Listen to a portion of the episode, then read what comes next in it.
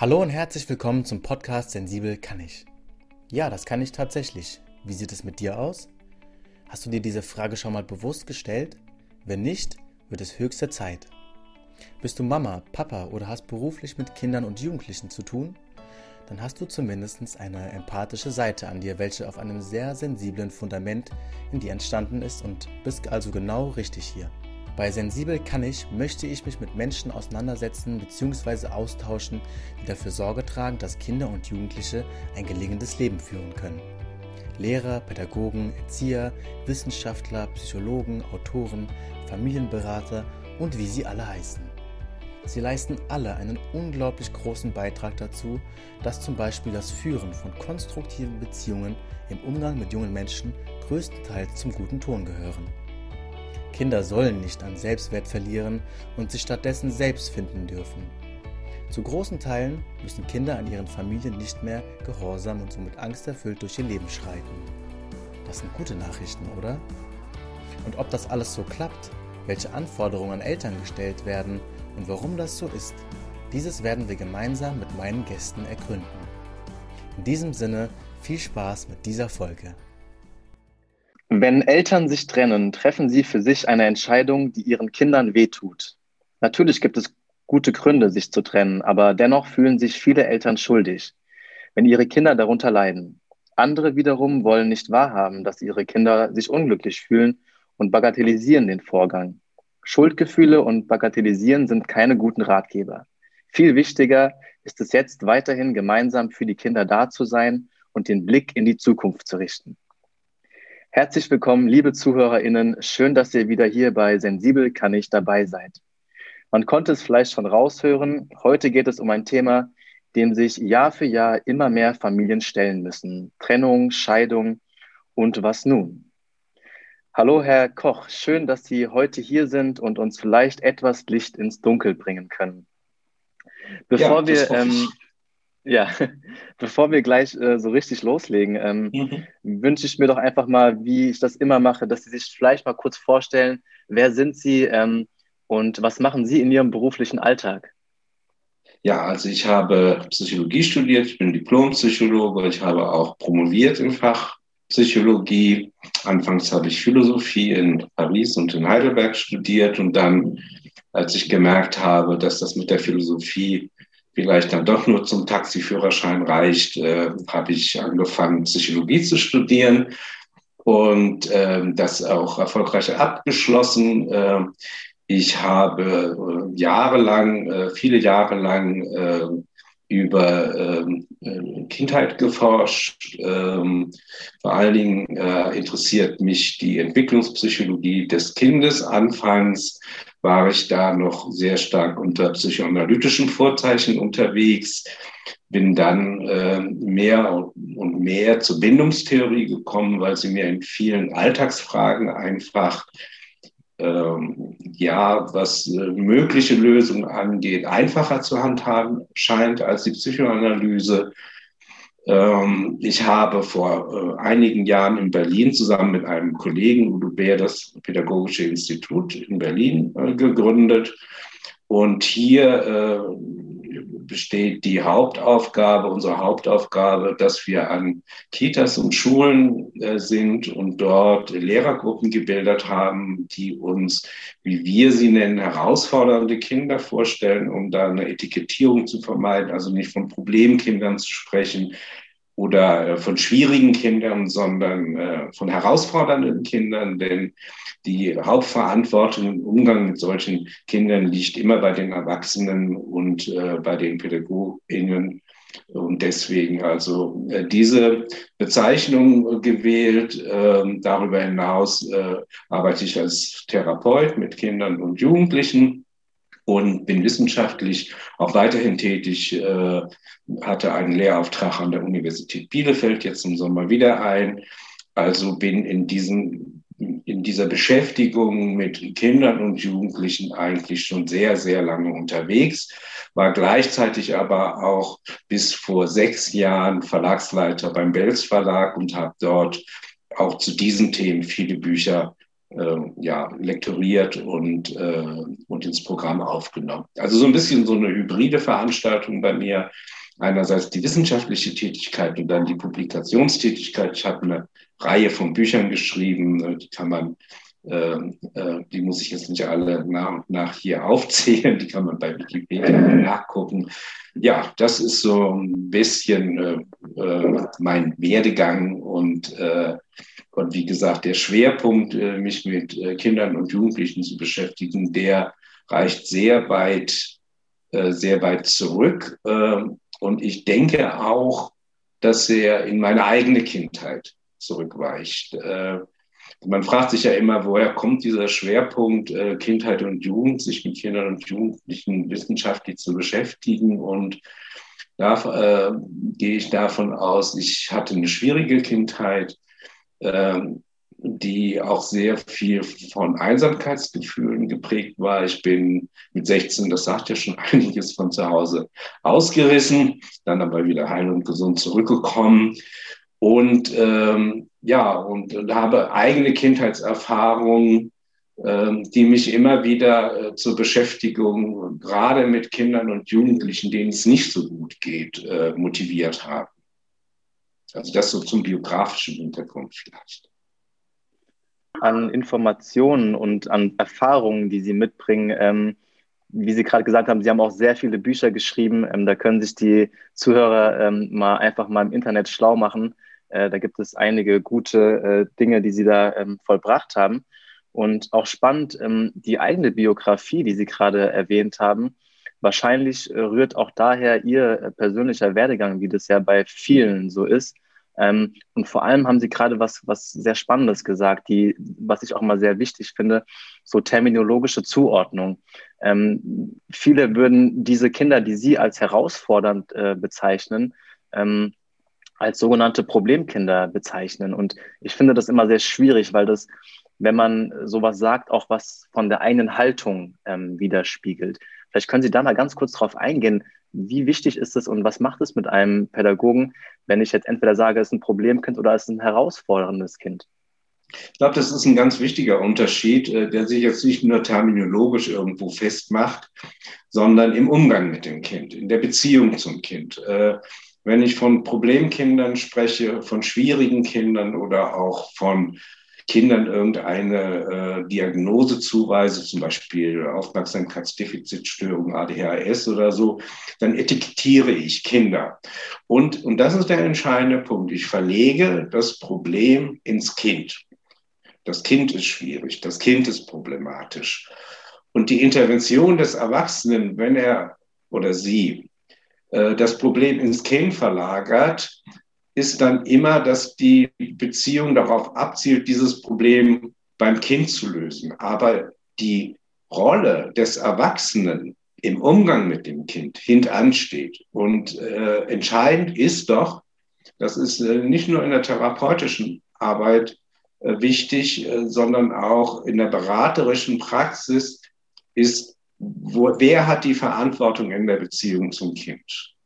Äh, und das sind immer die Erwachsenen, weil die Erwachsenen einfach den Kindern einiges ähm, an Rationalität und an Erfahrung voraus haben. Und man kann und darf die Verantwortung äh, für die äh, Probleme und Schwierigkeiten eines Kindes nicht ins Kind verlagern, sondern man muss sie suchen in der Beziehung, die wir Erwachsenen zu Kindern haben. Ob das jetzt in der Kita als Erzieherin oder als Lehrerin in der Schule ist, aber auch als Eltern. Auch Eltern machen häufig den Fehler, dass sie bei Problemen im Umgang mit ihren Kindern diese Probleme ins Kind verlagern. Das Kind ist ungezogen, das Kind hört nicht, das Kind kennt keine Grenzen. Und sie übersehen dabei, welche Rolle die eigene Beziehung zum Kind spielt. Und es geht immer darum, auch die eigene Rolle zum Kind in der Beziehung zum Kind zu reflektieren und darüber ähm, äh, der dänische äh, kürzlich verstorbene äh, Familientherapeut Jesper Juhl spricht hier von Gleichwürdigkeit. Von Gleichwürdigkeit in der Beziehung zwischen Erwachsenem, Erwachsener und Kind, was nicht heißt, dass man sich sozusagen auf Augenhöhe begegnet. Das heißt, dass äh, Kinder gleiche Rechte haben wie Erwachsene. Aber Gleichwürdigkeit bedeutet, dass ich die Art und Weise, wie das Kind mir begegnet, dass ich die, diese, ähm, diese Art und Weise respektiere und akzeptiere für mich. Und äh, insofern spielt äh, diese, dieser Ausdruck herausfordernd eben, kehrt die, die, die, die, äh, die, die Problemlage, äh, kehrt sie sozusagen vom Kind um hin zum Erwachsenen. Ich habe auch gelesen, dass Sie ähm, auch äh, im Privaten befreundet waren mit Herrn Jesper Juhl. Ähm, und er sagt auch immer einen sehr wichtigen Satz. Ich finde ihn sehr inspirierend auch. Für die Qualität der Beziehungen sind immer die Eltern in der Familie verantwortlich und niemals die Kinder. Das bestätigt nochmal gerade Ihre ähm, Aussagen. Ähm, Lassen Sie mich da noch eins ja, dazufügen, was, äh, äh, was ich gerade ausgelassen habe. Äh, ein ganz entscheidender Punkt, äh, sowohl für PädagogInnen wie auch äh, äh, für TherapeutInnen ist, dass, und das ist der wirklich entscheidende Punkt, jedes Verhalten eines Kindes ist sinnvoll. Jedes Verhalten eines Kindes ist sinnvoll. Es steckt immer ein Sinn dahinter. Man sieht häufig nur im Verhalten die Spitze eines Eisbergs, wenn das Kind ständig nach Aufmerksamkeit sucht, wenn es ständig quengelt, wenn es viel weint, ähm, wenn es aufsässig, wenn es aggressiv ist. Und häufig sieht man dann nur eben diese Handlung des Kindes. Aber man übersieht dabei, was das Kind mit dieser Handlung eigentlich ausdrücken will. Und darum geht es. Darum geht es in der Begegnung mit Kindern, insbesondere mit herausfordernden Kindern, zu erkennen, welcher Sinn liegt im Handeln und Denken eines Kindes zugrunde. Ja, kann ich nur unterschreiben. Ähm, es gibt viele Kinder, die ähm, sicher gebunden ähm, durch ihr Leben gehen. Dieses ergeht aber nicht allen so. Es sind dann oft diese herausfordernden Kinder, die auch traumatische Erlebnisse in ihrem mhm. Leben schon erfahren ähm, mussten. Ähm, was führt denn dazu, dass Kinder ein Trauma erleiden und wie, wie äußert sich das in der, in der ähm, ja, aktiven Lebensgestaltung von Kindern? Also allgemein ausgedrückt, äh, äh, erstmal gehe ich davon aus, dass alle Kinder, und zwar wirklich alle Kinder auf der ganzen Welt, existenzielle Bedürfnisse haben. Existenziell in dem Sinne grundlegende Bedürfnisse. Und dieses grundlegenden Bedürfnis, das Bedürfnis nach Vertrauen in die Person, mit denen das Kind aufwächst, nach Sicherheit und Geborgenheit, nach Resonanz, dass das Kind auf das, was es fragt, aber auch das, was es kurz nach seiner Geburt über Gesten ausdrückt, etwas zurückbekommt. Äh, ein ganz wichtiger Grundbedürfnis eines jedes Kindes ist auch Anerkennung. So wie du bist, bist du gut. So wie du bist, mag ich dich, liebe ich dich. Und äh, das Bedürfnis nach Selbstwirksamkeit, auch das ist ein grundlegendes Bedürfnis. Äh, ich traue mir zu, das, was ich mir vornehme, auch zu schaffen. Und ähm, fast allen äh, äh ja, äh, Problem äh, von Kindern liegt irgendeine Verletzung solch existenzieller Bedürfnisse zugrunde. Zum Beispiel äh, kein Urvertrauen in seine Bezugsperson gewonnen zu haben, weil sie ständig abwesend war, weil sie, wenn das Kind nach Sicherheit und Geborgenheit gesucht hat, dem Kind nicht eine entsprechende Antwort geben konnten. Ähm, nach Anerkennung. Ähm, Anerkennung äh, bedeutet, so äh, wie du bist, äh, akzeptiere ich dich, äh, sorge ich äh, für dich. Ähm, das wissen wir auch, äh, aus, auch als Erwachsene, dass wir sehr große Probleme mit uns selber bekommen, wenn wir das Gefühl haben, nicht anerkannt zu werden. Wenn man uns, und das kann man ganz gut ausdrücken, wenn wir überhört und übersehen werden.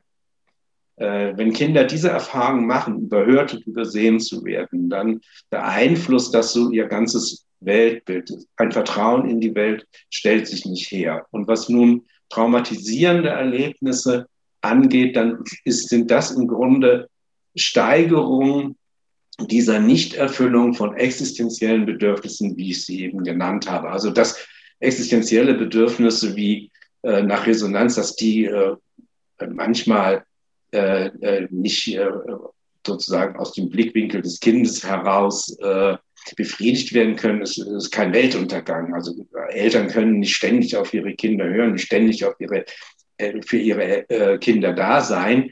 Aber sie müssen eben dieses Grundgefühl vermitteln, deine existenziellen Bedürfnisse, die befriedige ich. Und bei traumatisierenden Erlebnissen äh, findet eine fundamentale, fundamentale Störung des existenziellen Bedürfnisses, zum Beispiel nach Sicherheit und Geborgenheit statt, wenn Kinder missbraucht werden, wenn Kinder Gewalt erfahren, wenn Kinder mit Eltern aufwachsen, die äh, drogenabhängig sind. Äh, da macht das Kind einfach die Erfahrung, ich möchte, äh, ich, äh, ich möchte äh, sicher und geborgen sein, aber ich bin es nicht. Und die Antwort äh, des Kindes ist dann häufig Rückzug oder eben auch äh, aggressives Verhalten. Wobei ein Merkmal muss man immer wieder in diesem Zusammenhang erwähnen. Kinder sind sehr, sehr loyale Wesen. Kinder, äh, und das ist, äh, das ist so eine, so eine Doppeldeutigkeit. Äh, Kinder sind auch loyal, äh, wenn die, wenn die zu ihren Eltern, wenn diese grundlegenden Bedürfnisse nicht erfüllt werden. Das ist was, äh, was man ja zunächst erstmal einem unlogisch vorkommt. Also wenn, wenn wir unter Erwachsenen, wenn wir äh, die Erfahrung machen, wir werden nicht anerkannt oder äh, wir werden nicht geachtet oder nicht gewürdigt, dann äh, setzen wir uns ja meistens zu Wehr und sagen, also hör mal zu, äh, so lasse ich nicht mit mir umgehen. Aber Kinder, die abhängig sind von ihren Eltern, insbesondere natürlich die jüngeren Kinder, die äh, einfach lebensabhängig von ihren Eltern sind, die verhalten sich, auch wenn diese Bedürf Bedürfnisse verletzt werden, da verhalten die sich loyal zu ihren Eltern. Wir wissen das äh, aus, äh, von Kindern, auch, auch äh, aus ähm, gerichtlichen Auseinandersetzungen äh, oder vor Familiengerichten, äh, dass Kinder selbst, wenn sie Unerträgliches zu Hause erfahren, häufig sagen, ich will trotzdem bei meinen Eltern, bei meinen Eltern bleiben. Oder einen Zwölfjährigen, äh, den ich kürzlich ähm, äh, in Therapie hatte, äh, der sagte, äh, äh, das macht mir nichts aus, wenn mein Vater mich schlägt ähm, oder äh, noch schlimmere Sachen mit mir macht, denn ich bin ja zwölf Jahre und ich bin ja stark. Das heißt also auch hier eine, eine Form von Loyalität den Eltern gegenüber, die uns Erwachsenen, Erwachsenen schwerfällt zu nachzuvollziehen und zu verstehen, die sich aber aus diesem, dieser starken Bindungssehnsucht von Kindern heraus entwickeln. Kinder wollen mit ihren Eltern verbunden sein. Äh, auf Teufel komm raus, wenn man so will. Und sie nehmen unglaublich viel in Kauf, damit dieses Band zwischen ihnen und den Eltern nicht zerreißt. Wahnsinn. Ähm, ich würde jetzt ganz gerne mal, bevor wir jetzt nochmal den Fokus auf die Familie ähm, legen, ja. ähm, ganz kurz auf den Bereich gehen, den Sie ja auch ähm, machen, und zwar den Bereich der Fachkräfte und Pädagoginnen und LehrerInnen. Und zwar habe ich eine äh, kleine Geschichte mitgebracht, die ich ähm, so auch äh, selbst erlebt habe in einer Kindertagesstätte und würde ganz gerne mal Ihre fachliche Meinung dazu hören. Ähm, wir hatten ein ähm, einen äh, Jungen bei uns in der Kita, Kindergrippe, der kam ungefähr mit acht Monaten zu uns in die Kita, ähm, war immer sehr glücklich, introvertiert, ähm, aufgrund von dreisprachiger äh, Aufwachsung, die er hatte, ähm, war er äh, aber im Deutschen nicht ganz so fit, ähm, konnte viel verstehen, aber nicht so gut äh, sprechen, ähm, war aber ein sehr aktiver Junge, sehr motorisch äh, begabt, äh, hatte auch seine temperamentvollen Momente, und ähm, war aber immer sehr sozial, kann man schon so sagen. Ähm, mit acht Monaten oder der kam mit acht der, Monaten? Genau, und dann in der Entwicklung hat sich das so ergeben. Okay. Mhm. Ähm, als er dann ungefähr drei Jahre alt war, hat sich das Ganze äh, verändert und plötzlich hat er angefangen, gar nicht mehr zu sprechen, ähm, ist in so eine äh, aktiv, in so eine Dino-Welt abgetaucht und hat nur noch ganz viel gebrüllt und ähm, war immer der große, starke Dino. Also hat sich damit sehr stark identifiziert. Und mhm. wir als Fachkräfte haben das auch zugelassen, haben den ganzen Raum gegeben. Ähm, wenn er den anderen Kindern Angst gemacht hat, haben wir immer probiert, da ein bisschen zu intervenieren und dann in den Raum im Flur gegeben oder im Garten, dass er sich da ähm, ausbrüllen kann sozusagen. Ähm, und dann gab es einen Moment, der, den ich immer noch äh, jetzt manchmal im Kopf habe. Äh, es gab, war sehr emotional für ihn und er ist sehr ausgebrochen aus sich und er hat dann was gesagt. Er hat gesagt, äh, neben einer Fachkraft saß er und hat geweint und hat gesagt, bitte halt mich fest, ich falle.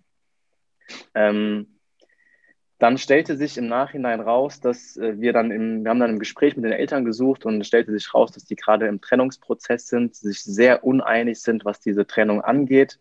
Die Mutter war noch stark am Kämpfen, der Vater war eigentlich schon raus aus dieser Beziehung. Sie haben immer noch zusammen gewohnt. Ähm, man kann sich diese kalte Atmosphäre vorstellen. Ähm, wie würden Sie diese Reaktion des Jungen bewerten? Sind das typische Muster? Ähm, und wie haben sich die Fachkräfte hier ver äh, richtig gehandelt oder gibt es da vielleicht andere Möglichkeiten? Also, äh, also diese Metapher des Fallens äh, zeigt, äh, dass äh, das Kind kein das Gefühl hat, nirgendwo einen Halt zu finden. Denn wenn man haltlos ist, dann fällt man. Das heißt, dieses Kind hat den Halt, den jedes Kind braucht, bei seinen Eltern nicht finden können. Und wenn ich diesen Halt nicht finde ähm, und ich mich äh, nicht äh, selbstwirksam im Sinne, dass ich äh, diese, diese, dieses Gehaltensein wiederherstellen kann, wenn ich die Erfahrung mache, ich kann tun und lassen, was ich will, aber ich bekomme diesen Halt nicht, dann falle ich. Und äh, auch hier, äh, wenn man nach dem Sinn des Verhaltens fragt, also was Sie gesagt haben, dass dieses Kind sich ja sehr stark mit, ähm, mit, mit mächtigen Wesen äh, verbunden hat, diese Dinosaurier, diese Dino-Geschichte, dann äh, verbirgt sich in vielen Fällen äh, dahinter hinter Angst. Angst, nicht so stark und mächtig zu sein, wie das Kind eigentlich sein will, weil es die Erfahrung macht, ganz wichtiger Punkt, seinen wichtigsten Bezugspersonen, seinen Eltern gegenüber, sich machtlos zu fühlen. Ein Kind, was sich machtlos fühlt, und das ist eine ganz gesunde Reaktion erstmal, versucht irgendwie mächtig zu werden. Aber es macht natürlich auf Dauer die Erfahrung, dass äh, diese Machtlosigkeit mit Hilfe von äh, Machtfantasien und auch Aggressivität zu überwinden in so eine in so ein Circulus viciosus mündet. Denn das Kind sucht eigentlich sucht eigentlich auch in solcher in dieser Situation die Bindung an äh, an die Erwachsenen. Äh, aber durch sein Verhalten, indem es äh, zum Beispiel aggressiv ist, und, äh, und äh, sich nicht integriert, erlebt es, dass es, äh, was sie offensichtlich gut gemacht haben, aber erleben solche Kinder häufig abgewiesen zu werden und machen dann nochmal die gleiche Erfahrung, äh, aus der sie herauskommen. Sie, werden, sie haben das Gefühl, von ihren Eltern abgewiesen worden zu sein. Sie wehren sich dagegen in der Kita oder in der Schule durch aggressives Verhalten oder durch Rückzug, werden von den Pädagoginnen wieder abgewiesen. Äh, und damit geht so ein, ja, so ein, gehen sie in so einen Teufelskreis rein. Ähm, und und äh, hinter, hinter dem, was sie äh, schildern, äh, würde ich vermuten, dass dieses Kind in sich eine große Leere verspürt, die es versucht irgendwie zu füllen und äh, ganz starke Ängste hat, ganz starke Ängste hat. Und äh, wenn der Hintergrund so eine hochstrittige äh, Trennungsproblematik ist, äh, häufig verbunden dann auch mit für das Kind unerträglichen Loyalitätsgefühlen. Also wenn Eltern sich gegenüber sich gegenseitig schlecht machen, hat das Kind ja das Problem, also auf welche Seite soll ich mich jetzt schlagen? Äh, auf die Seite der Mutter, des Vaters. Kinder wollen das nicht. Kinder wollen nicht, äh, begreifen sich als immer als Teil beider Eltern. Und wenn der eine oder die eine den anderen oder umgekehrt schlecht macht, fühlen sie sich immer selber auch angesprochen. Also wenn zum Beispiel ähm, der Vater äh, sagt, also deine Mutter ist, ich spare mir jetzt drastische Worte, ist äh, unmöglich, das ist ja harmlos, oder fallen ja meistens ganz andere Ausdrücke, äh, dann, dann fühlt sich das Kind mit dieser Herabsetzung seiner Mutter selber herabgesetzt, weil es ist ja auch Teil dieser Mutter. Und umgekehrt natürlich auch, wenn der Vater angegriffen wird. Und dieses Kind ist äh, im Grunde in so einer Hochstrittigkeit ähm, hin und her geworfen zwischen, zwischen beiden Eltern, will loyal sein, macht die Erfahrung, nicht anerkannt, nicht akzeptiert zu werden in seinem Wunsch, äh, dass sich diese Situation ändert, äh, verkriecht sich immer mehr in sich selbst, wird aber mit seinen eigenen Gefühlen, häufig auch stark aggressiven Gefühlen, die es den Eltern gegenüber wiederum nicht ausdrücken kann, äh, wird mit diesen aggressiven Gefühlen, die es verspürt, nicht fertig. Und häufig äh, projiziert dieses Kind dann die Aggression auf andere Kinder, um irgendwo mit diesen starken Gefühlen fertig zu werden. Also es ist, was sie schildert, ist eigentlich ein Prozess, den wir bei vielen Kindern erleben, die äh, in hochstrittigen Trennungssituationen äh, aufwachsen und damit konfrontiert sind. Das Verhalten dieses Kindes, wie dieses beschreiben, nochmal, ist ausgesprochen sinnvoll. Es ist sinnvoll. Und wir als Erwachsene, als Erzieherin, als, als Lehrerin, ähm, äh, das ist äh, wichtig, äh, müssen diesem Kind zunächst einmal das Gefühl geben, so wie du bist, akzeptieren wir dich. Das heißt natürlich nicht, dass man, in die, dass man nicht in einer Situation, wenn das Kind andere Kinder ein, angreift und körperlich äh, verletzt oder so, da muss man natürlich eingreifen. Aber man muss dem Kind dennoch dieses Gefühl geben, dass es ja überhaupt nicht hat, so wie du bist, bist du gut. So erstmal a priori akzeptieren wir dich. Und, die, und Kinder merken das sehr schnell. Kinder merken sehr schnell, wenn sie akzeptiert werden und wenn ich diese Grundlage in, meinem, in meiner Beziehung zu dem Kind äh, äh, hergestellt habe, dann kann ich auch pädagogisch intervenieren zum Beispiel und sagen, du pass auf, ich mag dich so, wie du bist, aber das und das, das geht hier nicht. In Kitas oder auch in Schulen, wenn wir mit Lehrerinnen oder mit äh, Erzieherinnen zusammenarbeiten und sie stellen uns solche Kinder vor, dann ist eigentlich immer unsere erste Frage, sag mal, was magst du eigentlich an dem Kind? Und dann kommt erstmal eine lange Pause und plötzlich fallen den meisten dann doch irgendwelche Punkte ein, die sie an dem Kind mögen. Und das dreht so ein bisschen die Beziehung zu dem Kind, die am Anfang nur davon ausgeht, das Kind schlägt, das Kind ist unruhig, das stört den Ablauf, das Kind äh, man tut nicht das, was man von ihr möchte. Also so eine ganze Kette von negativen Etikettierungen. Aber man kann dieses Eis brechen, indem man einfach mal die ganz einfache Frage stellt, aber was magst du eigentlich an dem Kind? Und es gibt kaum, also ich habe es kaum erlebt, dass dann äh, Erzieherinnen oder Lehrerinnen sagen, also ich mag eigentlich gar nichts. Und wenn eine Lehrerin oder ein Lehrer, Erzieherin, Erzieher, wenn, wenn er oder sie sagen würde, ich mag an diesem Kind gar nichts, dann muss man schon nachhaken, wie kommst du eigentlich auf diese Idee, an einem, sag ich mal, Vierjährigen oder Achtjährigen gar nicht zu mögen. Das ist ein Kind, das ist, ist äh, hilflos in seiner Situation. Das versucht, irgendeinen Konflikt auszudrücken, den es für sich empfindet. Und deswegen äh, äh, muss man doch trennen zwischen dem, was einem an dem Verhalten des Kindes stört und dem Kind selbst. Und meistens findet man Punkte, die man auch an diesen Kindern mag. Ich habe da äh, immer wieder Situationen erlebt, äh, wenn man in der Gruppe dann mit Erzieherinnen oder mit Lehrerinnen arbeitet, äh, dann fällt vielleicht äh, der äh, Kollegin oder dem Kollegen äh, der dieses Kind vorstellt, das herausfordernde Kind erstmal bei, auf die Frage, was magst du eigentlich an dem Kind, erstmal so, nicht so viel ein, weil, weil er auch vielleicht in dieser Beziehung verhakt ist irgendwie und es reicht mir jetzt. Ich habe einfach keinen Bock mehr mit dem. Der macht nur Scheiß, nur Scheiß. Ich kriege den irgendwie nicht. Und dann ist es sehr gut, wenn man Kolleginnen und Kollegen, die dabei sind, fragt, sag mal, kennt ihr das Kind? Äh, dann kommt ja meistens, äh, ja klar, wir kennen den auch.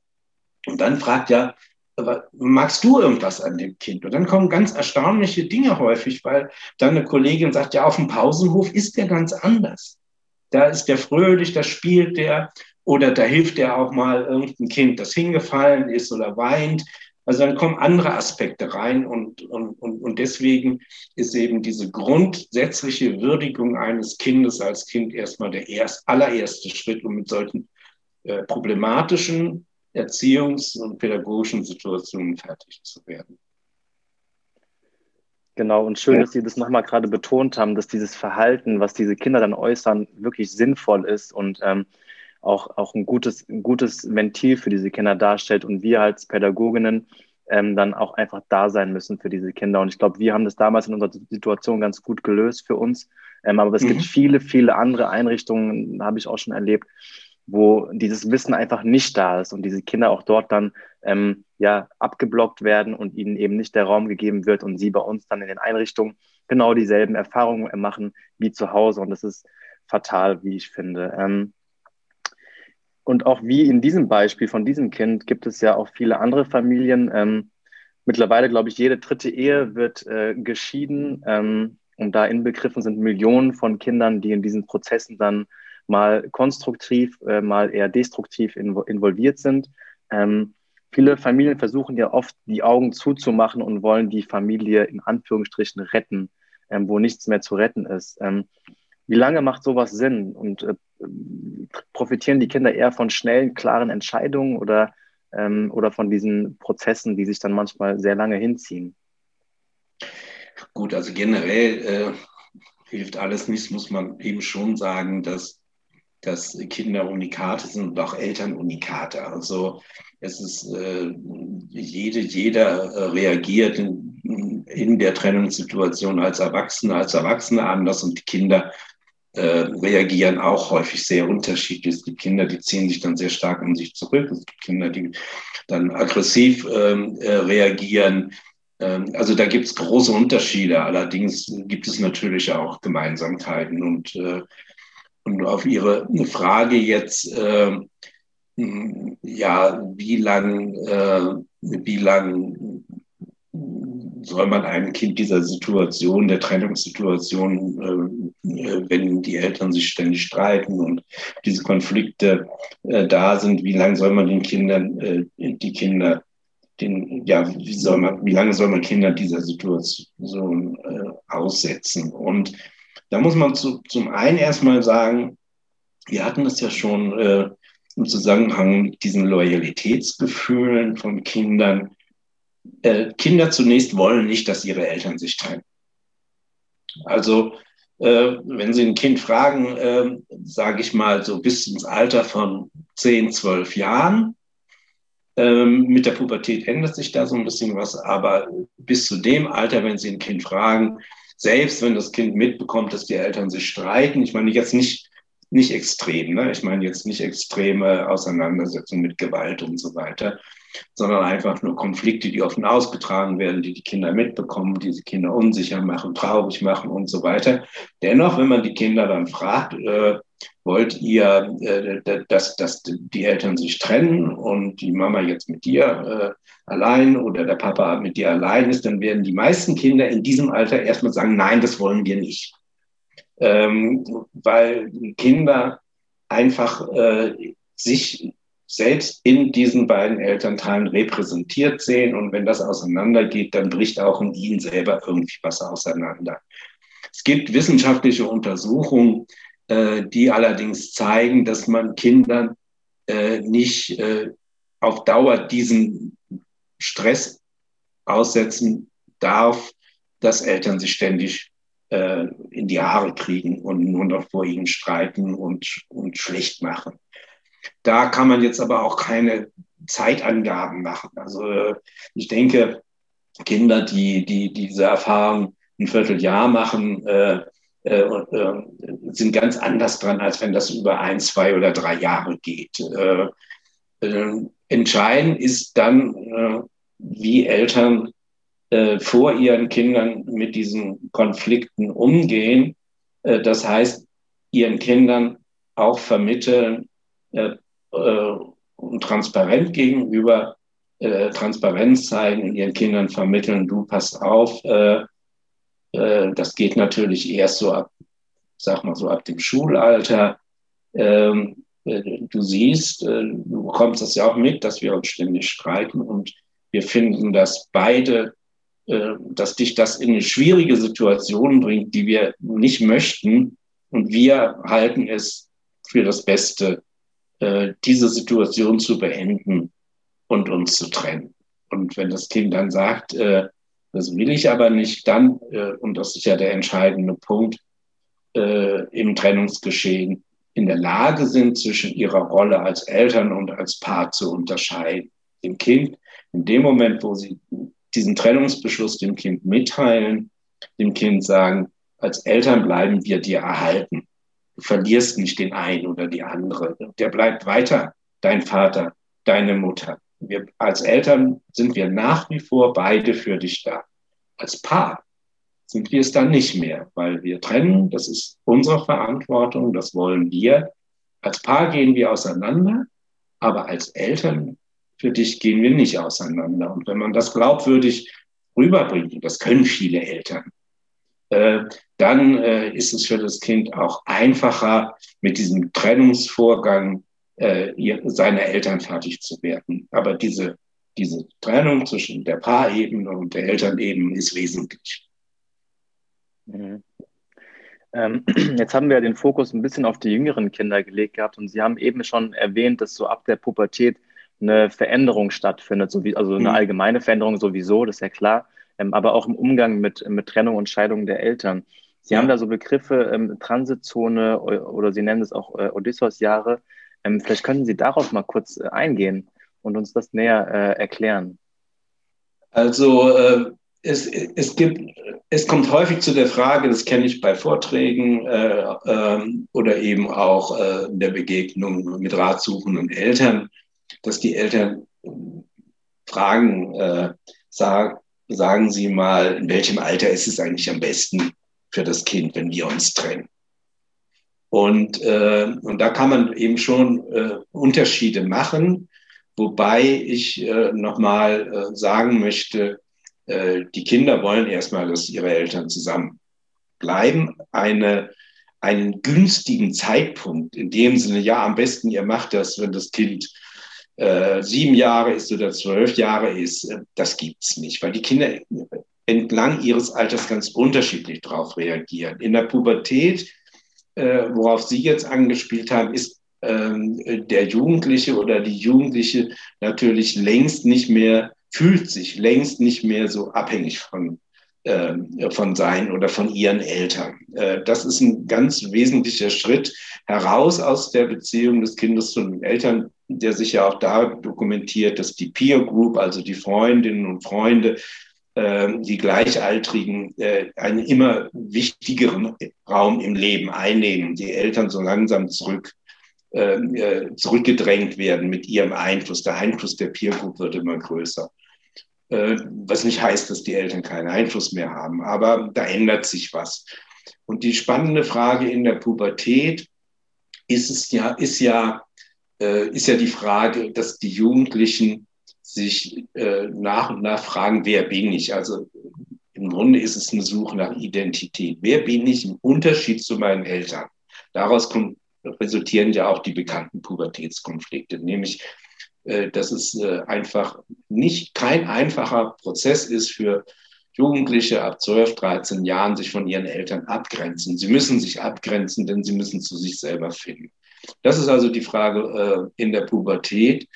Und wenn da der Trennungsprozess zwischen den Eltern stattfindet, äh, dann, äh, wenn es hochstrittig ist, dann stört das für die Jugendlichen, ihre Identitätsfindung, weil sie sich nur noch auseinandersetzen mit dem Vater, der rumbrüllt oder, oder die Mutter, die traurig ist. Äh, also weil es ja immer diese Täter-Opfer-Schemata in Trennungsfamilien gibt, meistens jedenfalls. Es ist sehr selten, dass man sich beim Glas Rotwein zusammensetzt und sagt, komm, wir wollen uns trennen und wie machen wir das am besten? Und ja, okay. Äh, du ziehst morgen aus, ja, machen wir Wechselmodell, machen kein Wechselmodell. So läuft das ja nicht, sondern das sind ja Auseinandersetzungen meistens. Das sind Kränkungen, narzisstische Kränkungen, die da eine ganz große Rolle spielen. Das kriegen die Jugendlichen mit in einem Alter, wo sie auf der Suche nach sich selbst sind. Und das kann verhindern, dass sie, äh, dass sie in einer guten Atmosphäre zu sich selbst finden. Und worauf Sie jetzt anspielen, äh, was ich auch in diesem Buch zu dem Erwachsenwerden von Kindern, also die Altersspanne so zwischen 18 und, und 30 Jahre, ne, die ich Odysseus-Jahre nenne, weil das ja so eine Zeit ist, in der man äh, ja, äh, wie der Odysseus äh, auf der Suche nicht nur nach wer bin ich, sondern wohin will ich? Ja, wohin will ich ist. Und da so eine Irrfahrt antritt und äh, um dann irgendwann im Erwachsenwerden und im Erwachsensein zu landen. Und äh, eine Trennung von Eltern, da hat man früher ähm, erstens kam das früher sehr selten vor, dass Eltern sich getrennt haben, wenn ihre Kinder, äh, Kinder jetzt in Anführungszeichen volljährig waren. Äh, das passiert aber, äh, da gibt es Untersuchungen und auch Zahlen, das passiert in, in den letzten Jahren immer häufiger. Das, äh, man kann vermuten, dass dahinter steckt äh, so ein bisschen das Gefühl der Eltern, also wenn die dann 18 und vielleicht irgendwie aus dem, irgendwann aus dem Haus sind, dann tut das denen nicht mehr so weh. Das ist ja erstmal, da ist ja was dran an der Überlegung. Äh, aber es hat sich jetzt gezeigt, bei Befragungen von 18 oder 22-Jährigen, die diese Erfahrung gemacht haben, dass es denen eine Menge ausmacht, erstaunlicherweise. Äh, also wenn ich jetzt sagen wir mal nach äh, meiner Ausbildung, nach dem Abitur, ähm, äh, unterwegs bin und mich ruft meine Mutter in Neuseeland, sagen wir mal, an und sagt, du, pass mal auf, ähm, äh, Clara, äh, äh, wir wollten dir nur sagen, also Mama und Papa, wir haben uns jetzt getrennt und der Papa ist ausgezogen oder umgekehrt, äh, dann bricht auch in diesem Alter, äh, obwohl das Kind in Anführungszeichen ja schon auf dem Weg zum Erwachsenwerden ist, bricht eine Welt auseinander, weil die Kinder äh, jetzt auch in diesem Alter zum einen das Gefühl haben, ihnen ist da in den letzten Jahren ständig was vorgemacht worden. Das war nicht echt. Die Eltern haben im Grunde Paar gespielt, aber sie waren eigentlich gar kein Paar mehr. Und, äh, und, und, und diesen, diesen Vorwurf äußern sie dann auch. Wieso habt ihr mir das eigentlich die ganze Zeit vorgemacht? Weil Kinder äh, sind ungeheuer feinfühlig gewesen, auch in dem Alter, und die kriegen natürlich genau mit. Also wenn Eltern, die eigentlich nichts mehr miteinander anfangen können, und die Kinder sind 16, 17 Jahre, dann kriegen die genau mit, dass da irgendwas nicht stimmt. Und die kriegen auch mit, dass da irgendwie, dass sie da irgendwas vorgemacht kriegen. Das ist das eine. Äh, und, das, äh, und das nehmen sie den Eltern übel. Und das Zweite ist, das kann man ja leichter vielleicht nachvollziehen, du bist jetzt als Jugendliche oder als Jugendlicher da unterwegs nach deiner nach deinem Abi oder, oder deiner Ausbildung äh, diesen Schritt äh, äh, zu Ende gemacht hast. Und es geht doch allen Kindern so, dass sie, wenn sie dann in der Fremde äh, irgendwie sind und, und nach ihrem Lebensweg künftigen Lebensweg auf der Suche sind, äh, dann haben die ja immer das Gefühl, na ja, also wenn das jetzt ein bisschen schief geht und so, dann kann ich ja wieder irgendwie, ja, also jetzt mal ein bisschen polemisch ausgedrückt in mein Kinderzimmer zurückkehren. Aber jetzt, äh, wenn Sie das in dem Alter von Ihren Eltern gesagt bekommen, dann kommen Sie vielleicht nach einem halben Jahr, also jetzt zu Corona-Zeiten ist das anders, aber da kommen Sie dann nach einem halben Jahr oder einem Jahr wieder zurück und finden eine ganz andere Wohnsituation vor. Die Mutter oder der Vater ist nicht mehr da und äh, vielleicht sind sie auch beide umgezogen, haben sich kleinere Wohnungen gesucht. Also da bricht dann auch noch mal so ein Stück idealisierte Eltern Elternvorstellung auch in dem Alter äh, bricht das noch mal in sich zusammen. Deswegen ähm, sollte man das nicht bagatellisieren, auch wenn natürlich Jugendliche und äh, jüngere Erwachsene äh, da insofern, insofern nicht mehr so stark getroffen werden, weil sie diese, dieses Ohnmachtsgefühl, was die Kleinkinder haben, äh, äh, das ist ja was ganz Seltsames, was da passiert.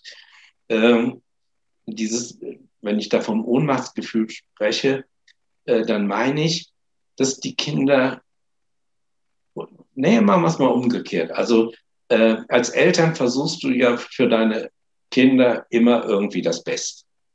Ähm, also du willst ihnen, willst ihnen Enttäuschung ersparen, du willst ihnen äh, auch körperliche Unversehrtheit, äh, machst dich dafür stark. Das heißt, wenn ein Dreijähriger in Teich fällt, springst du hinterher. Ähm, wenn ein Neunjährige ganz großen Kummer in der Schule hat, gemobbt wird und so weiter, äh, dann tröstest du sie und sagst, du bist eigentlich ganz toll, wie du bist. Das heißt, Kinder wollen eigentlich, äh, Eltern wollen immer das Beste für ihre Kinder. Das ist irgendwie in ihren Genen mehr oder weniger offensichtlich äh, äh, veranlagt und, und nur eine absolute Minderheit äh, äh, verstößt eigentlich gegen diese Grundregel. Aber wenn Eltern beschließen, sich zu trennen, gerade wenn ihre Kinder noch jünger sind, dann wissen sie ganz genau, dass das für ihr Kind nicht gut ist, dass das dem Kind Kummer und Trauer bereitet. Das heißt, sie unternehmen tatsächlich bewusst einen Schritt, von dem sie genau wissen, das schadet meinem Kind oder kann meinem Kind schaden. Also wir wissen aus Untersuchungen, dass über 70 äh, Prozent, manche gehen sogar höher, 80 Prozent Kinder aus Trennungsfamilien sich im Erwachsenenalter kaum noch unterscheiden von Kindern, die in sogenannten intakten Familien aufgewachsen sind. Aber dennoch, die Eltern äh, haben ja auch durch die Reaktion der Kinder, die traurig sind, die jetzt erstmal in der Schule schlechter werden, die, wenn sie klein sind, wieder, also regressive Symptome zeigen, wieder Einessen und so weiter, sind damit konfrontiert, dass sie einen Schritt unternehmen, von dem sie wissen, das tut meinem Kind nicht gut. So. Und daraus resultieren auf Elternseite natürlich eine Fülle von Schuldgefühlen. Also ich mache hier etwas, was eigentlich gegen diese Grundregel immer nur das Beste für mein Kind zu tun verstößt. Und äh, und wenn man jetzt als Erwachsener, als junger Erwachsene konfrontiert wird mit der Trennung der Eltern, dann ist dieses Ohnmachtsgefühl natürlich in keinster Weise mehr zu vergleichen wie bei einem vier- oder fünfjährigen Kind. Natürlich auch die 20-Jährige, die erfährt, meine Eltern trennen sich, kann, kann dagegen relativ wenig unternehmen. Aber sie sagt sich natürlich dann auch irgendwann, wenn sie äh, bis dahin äh, auch in einem Elternhaus groß geworden ist, wo sie sich anerkannt und sicher und geborgen gefühlt hat als Kind, dann sagt sie sich natürlich an irgendeiner Stelle auch, okay, so what? Also das ist jetzt euer Bier. Äh, das ist jetzt nicht mehr meine, meine Sache. Das ist eure Baustelle. Seht zu, wie ihr damit fertig wird. Aber das natürlich unter der Bedingung, dass es, äh, dass es äh, in Kindheitstagen wirklich so eine Art Urvertrauen in die Eltern gegeben hat, dass diese existenziellen Bedürfnisse, von denen ich gesprochen habe, dass die in der Kindheit befriedigt worden sind. Sie haben jetzt ja. eben gerade ähm, was Interessantes auch nochmal gesagt, dieses Beispiel, dass Eltern ihr Leben geben würden, im Endeffekt für ihre Kinder, nur dass es ihnen mhm. gut geht. Dass sie aber dann mit dieser Trennung oder Scheidung bewusst eine Entscheidung treffen, die ihren Kindern eben schadet aber da muss man vielleicht auch schon dann dazu sagen, ähm, ich meine, am Ende des Tages, Eltern also dürfen ja auch glücklich sein und sollen dann auch diese Entscheidung treffen, wenn sie denn richtig ist für, für diese Familie. Und ähm, dann geht es ja auch, was Sie auch sagen, was ich sehr interessant finde, ist, glückliche Scheidungskinder gibt es nicht, aber sie können aber wieder glücklich werden. Und ähm, dazu gehört ja auch, glaube ich, so eine, ähm, auch ein Modell zu finden, was, was für die Familie passt. Ähm, das heißt, wo lebt das Kind? Und da gibt es ja verschiedene Modelle, die Sie auch beschreiben, ähm, das äh, Residenzmodell, das Wechselmodell und das Nestmodell. Ähm, gibt es da, vielleicht können Sie da nochmal drauf eingehen und uns da nochmal ein bisschen mit reinholen, ähm, inwiefern das dann für die Familien äh, passen würde? Ja, dann, ich will nur nochmal zu einem Punkt zurückkommen, nämlich äh, wenn ich sage, dass Eltern, also verantwortungsvolle Eltern spüren, ich tue jetzt meinem Kind irgendwas an, ähm, wobei ich doch eigentlich immer nur das Beste für das Kind will. Es gibt übrigens auch Eltern, denen ist das wurscht und piep egal. Die trennen sich und denken gar nicht daran, was mit dem Kind ist. Aber in vielen Fällen ist es eben so. Dann geht es ja darum, nicht diese Eltern jetzt schuldig zu sprechen und so böse, böse Eltern, ihr macht ja was, das dürft ihr ja gar nicht. Und Sie haben vollkommen recht. Äh, es gibt Situationen in Familien, wo es gut ist, wenn Eltern sich trennen.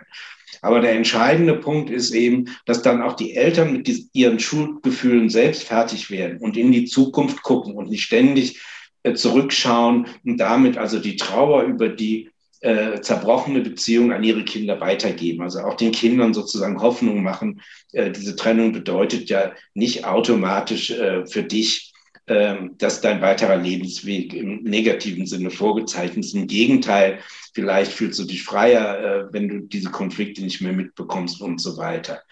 Was die äh, Modelle angeht, also da wissenschaftlich äh, äh, gibt es Untersuchungen, äh, dass äh, zumindest äh, für die ganz Kleinen, und damit meine ich so bis im Alter von anderthalb, zwei Jahren, es äh, so aus Bindungs, äh, äh, unter Bindungsaspekten gut ist, wenn die Kinder nicht sozusagen ständig hin und her wandern. Also es gibt Untersuchungen, Säuglinge flippen da vollkommen aus, die, die kriegen das irgendwie nicht auf die Reihe.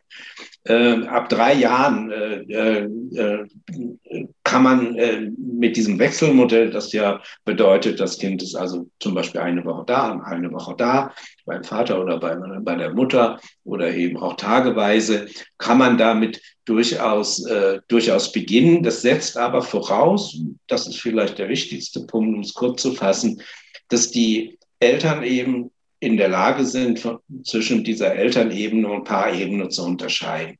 Also ein Kind, was, was im Wechselmodell ist und immer die Erfahrung macht, wenn es zu dem anderen kommt, dass der andere sagt, ja, wie war es denn da? Oder war die Freundin auch da? Ähm, oder umgekehrt, äh, es, es, äh, es kommt zum anderen und er sagt, na, hat der Vater dich wieder mit Süßigkeiten vollgestopft? Ne? Das, da klappt das nicht. Also es muss nur ein Mindest, Mindestkonsens sein für das Wechselmodell, dass die Eltern sich nicht gegenseitig schlecht machen und das Kind nicht in so Loyalitätskonflikte stürzen. Dann ist das Wechselmodell insofern sicher ein gutes Modell, weil es auch die Rolle der Väter stärkt. Also die, auch die Väter zeigen, müssen darüber Verantwortung für ihre Kinder zeigen und sind nicht irgendwelche Exoten, die äh, als jedes zweite Wochenende da mal reinschneiden, beziehungsweise also das Kind schneit bei ihnen rein. Denn äh, nach wie vor ist es in Deutschland ein extrem hoher Anteil, wo die Kinder aus Trennungsfamilien äh, bei einem Elternteil, und das ist meistens die Mutter, aufwachsen. Also das Wechselmodell hat, hat äh, auf jeden Fall ab dem Alter von drei, vier, fünf Jahren Vorteile, wenn es gut organisiert ist und wenn die Eltern einigermaßen miteinander auf dieser Ebene äh, klarkommen können. Äh, aber es bringt natürlich auch organisatorisch einiges mit sich. Also es müssen zwei Wohnungen sein, wo die Kinder äh, untergebracht sind. Sie müssen ständig ihren Krempel hin und her schleppen. Und wir wissen aus Untersuchungen, aus skandinavischen Untersuchungen, dass das Wechselmodell vor allen Dingen super zwischen sechs und zwölf Jahren irgendwie klappt, wo die Kinder anfangen, sich so ein bisschen selbst zu organisieren. Aber dann so ab der Pubertätzeit sagen dann die Jugendlichen selber so, jetzt habe ich die Nase voll von diesem ständigen Hin und Her. Ich will mit meinen, äh, mit meinen Freundinnen, meinen Freunden abhängen ich habe keine Lust, das immer alles hin und her zu tragen. Jetzt will ich wieder irgendwo, macht es unter euch selber aus, bei wem von mir aus, aber ich will wieder so einen festen, festen, äh, festen, so einen Fixpunkt haben in meinem Leben. Ähm, und dieses Residenzmodell, das ist ja was äh, schon ein bisschen exotisches und es findet auch kaum statt. Das bedeutet ja, dass Eltern sich beschließen, das Kind bleibt in der Wohnung, wo man wo es äh, mit beiden Eltern noch zusammen war. Die Eltern ziehen in getrennte Wohnungen außerhalb dieser Wohnung und besuchen dieses Kind in der alten Wohnung von außen jeweils eine Woche. Das setzt natürlich ziemlich, also in einer Stadt wie Berlin zum Beispiel, ziemlich hohe finanzielle äh, Potenz voraus, nämlich drei Wohnungen irgendwie zu haben. Und das bringt ein Kind zumindest ab einem bestimmten Alter, also mit drei, vierjährigen klappt das sowieso nicht, aber auch ein Kind mit acht oder zehn Jahren, wo die Eltern sozusagen reihenweise, äh, wechselweise das Kind besuchen, äh, das öffnet natürlich Tor und Tür auch. Und Kinder sind da also in dem Alter schon sehr schlau, äh, Möglichkeiten jetzt äh, ja sich so ein bisschen als König oder Königin zu profilieren. Also wenn du kommst, wenn du Methodist mitbringst, du kommst, hätte ich gerne das. Aber es ist ein exotisches Modell, was kaum praktiziert wird, sondern die eigentliche Debatte auch bei uns in Deutschland geht, geht um dieses Wechselmodell äh, und das Residenzmodell. Und ein, ein wichtiges Argument für das Wechselmodell ist wirklich, dass die, dass die Väter mehr in die Verantwortung genommen werden als in dem Residenzmodell. Mhm. Ähm, ja, also dieses Wechselmodell ist wahrscheinlich das, das gängigste Modell, was wir, was wir vorfinden können. Und auch die Rolle, wie Sie gesagt haben, der Väter ist sehr wichtig, weil die immer ein bisschen außen vor steht und die Väter öfters als so Hobby-Papa äh, dann irgendwie genau. dastehen und dann Entertainment machen müssen. Ja, ja, die Amerikaner, nennen das, nennen, nennen, die Amerikaner nennen die Disney-Väter, weil die ständig auf irgendwelchen äh, Vergnügungspark mit den Kindern abhängen. Aber wie gesagt, das Wechselmodell äh, nochmal ist auch in Deutschland immer noch relativ selten, also immer noch 80 Prozent äh, mehr oder weniger herrscht dieses Residenzmodell vor. Äh, das, das so nach und nach. Äh, und ich, ich äh, aber sage auch immer in Diskussionen oder Beratungen oder Vorträgen, äh, fangt doch äh, einfach mit diesem Wechselmodell auch langsam an. Also das Kind wohnt vielleicht jetzt zuerst mal beim Vater oder bei der Mutter, ähm, aber dann, äh, dann müsst ihr von dieser dämlichen dämlichen äh, Faustregel alle zwei Wochenende und einmal Mittwochs im Monat oder so, da müsst ihr wegkommen, sondern ihr könnt ja einfach mal beschließen, also von das Kind ist nicht nur Samstag, Sonntag beim Vater, sondern Freitag bis Montags. Dass das Kind auch mal den Alltag des Vaters viel mehr mitbekommt, als nur den Alltag seiner Mutter. Und dann kann man das ja, wenn das gut klappt, auch immer, immer einen Tag mehr ausweiten und landet dann am Ende vielleicht wirklich bei so einem Wechselmodell eine Woche da, eine Woche da.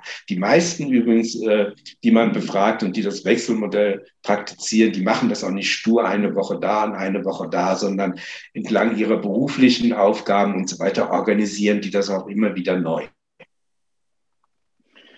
Dann lassen, lassen Sie uns doch zum Abschluss nochmal ähm, auf einen Punkt eingehen, den äh, ja jede fünfte Familie ungefähr betrifft, die gerichtlichen Verfahren, die Sie auch, wie Sie ganz am Anfang gesagt haben, auch begleiten. Ähm, das ist ja ein Szenario, wo man schon sagen muss, dass man dem Ganzen äh, vielleicht äh, ja, dass man das umgehen sollte und ähm, schauen sollte, dass man das irgendwie anders schafft, weil dann wieder auch Loyalitätskonflikte der Kinder mit einbegriffen werden, Machtkämpfe, ähm, auch narzisstische äh, ja, Äußerungen getätigt werden und Handlungen.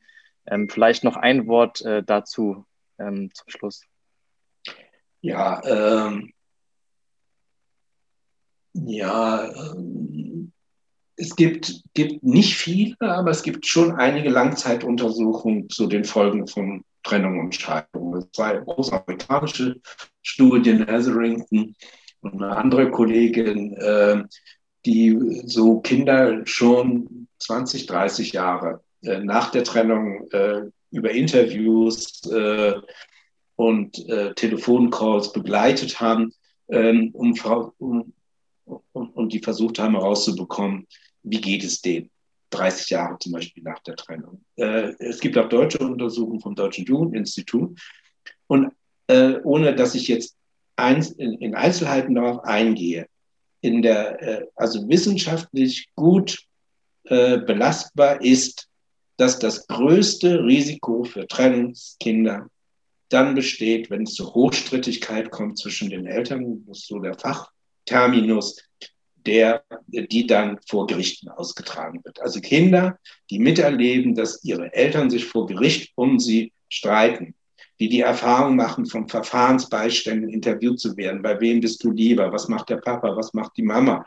Äh, die in diese gerichtlichen Auseinandersetzungen teilweise auch verbal einbezogen werden. Und je älter sie sind, äh, äh, die, die, da ist die Prognose eindeutig die ungünstigste, was Trennungsentscheidungskinder begegnet. Also deswegen immer mein Rat, äh, selbst wenn die, wenn die Situation sehr, und das kann vorkommen, sehr, äh, sehr konfliktbeladen ist, äh, zumindest in eine Mediation, Mediation zu gehen, also noch nicht vor Gericht gleich.